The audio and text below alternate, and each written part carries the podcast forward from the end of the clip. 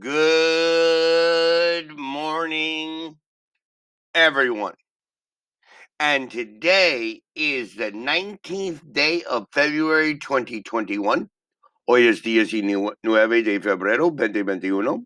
And today is Truly English Podcast by Matthew, Season 2, Episode 35. Today is Friday. Yesterday was Thursday. The day before yesterday was Wednesday. Today is Friday. Thank God it's Friday. Tomorrow is Saturday. The day after tomorrow is Sunday. Today, tomorrow, the day after tomorrow. Today, yesterday, the day before yesterday. So please remember today, tomorrow, the day after tomorrow. Today, yesterday, the day before yesterday.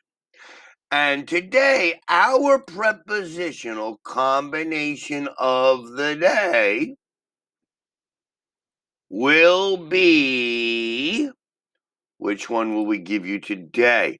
Which prepositional combination will we give you today? Let's say serious about. I am serious about my work.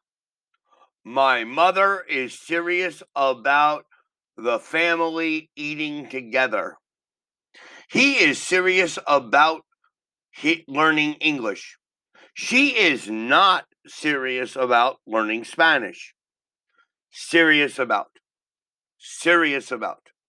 When we use serious, we're going to use the preposition about. Please give me an example. I am serious about. Excellent example. Thank you.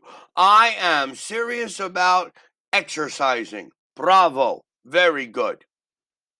In today's class, we're going to review by and until or by the time by plus the time equals not later than, como the maximum time permitted.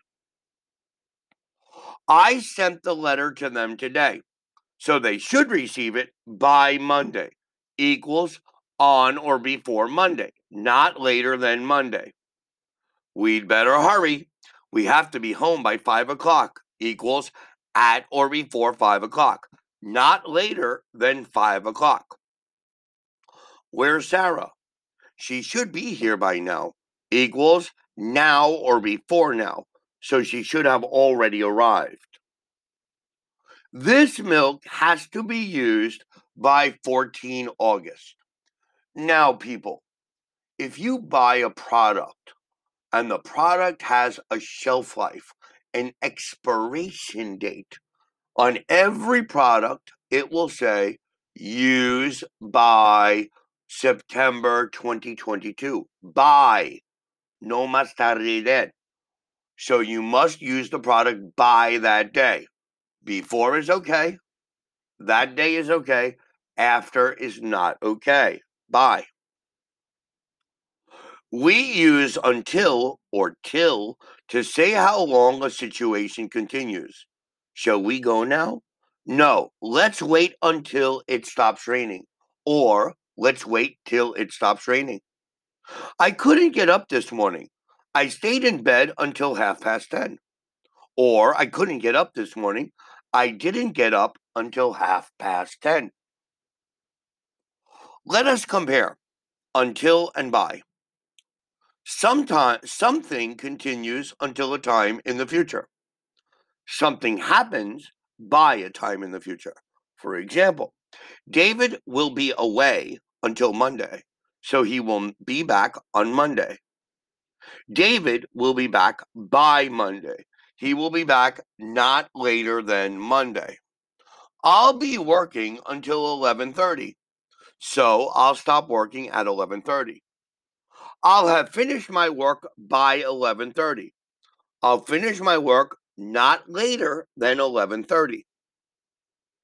You can say by the time something happens. Let's review some example. It's too late to go to the bank now. By the time we get there, it will be closed. On a postcard, our holiday ends tomorrow. So by the time you receive this postcard, I'll be back home. Hurry up! By the time we get to the cinema, the film will already have started. You can say by the time something happened for the past.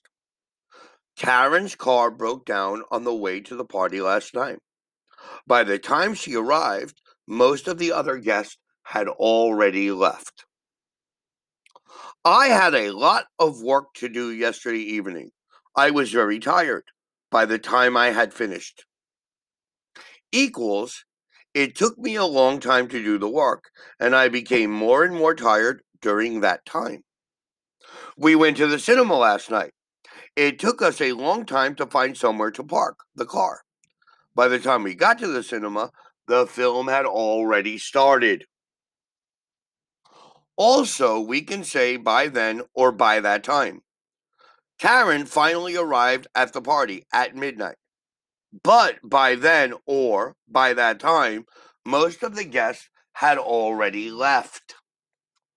So remember, we have our new prepositional combination and we have the new vocabulary by and until or by the time.